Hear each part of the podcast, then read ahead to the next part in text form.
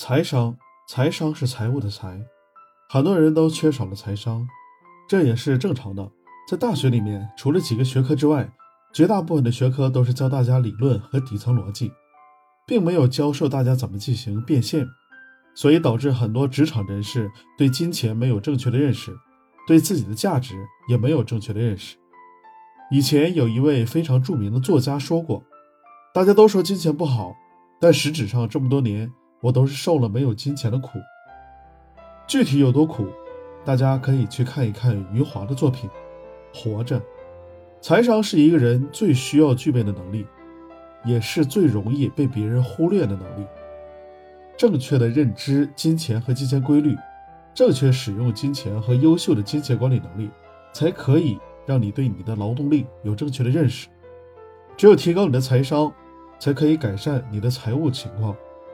意识的转变才是最重要的，而环境是制约财商的重要因素。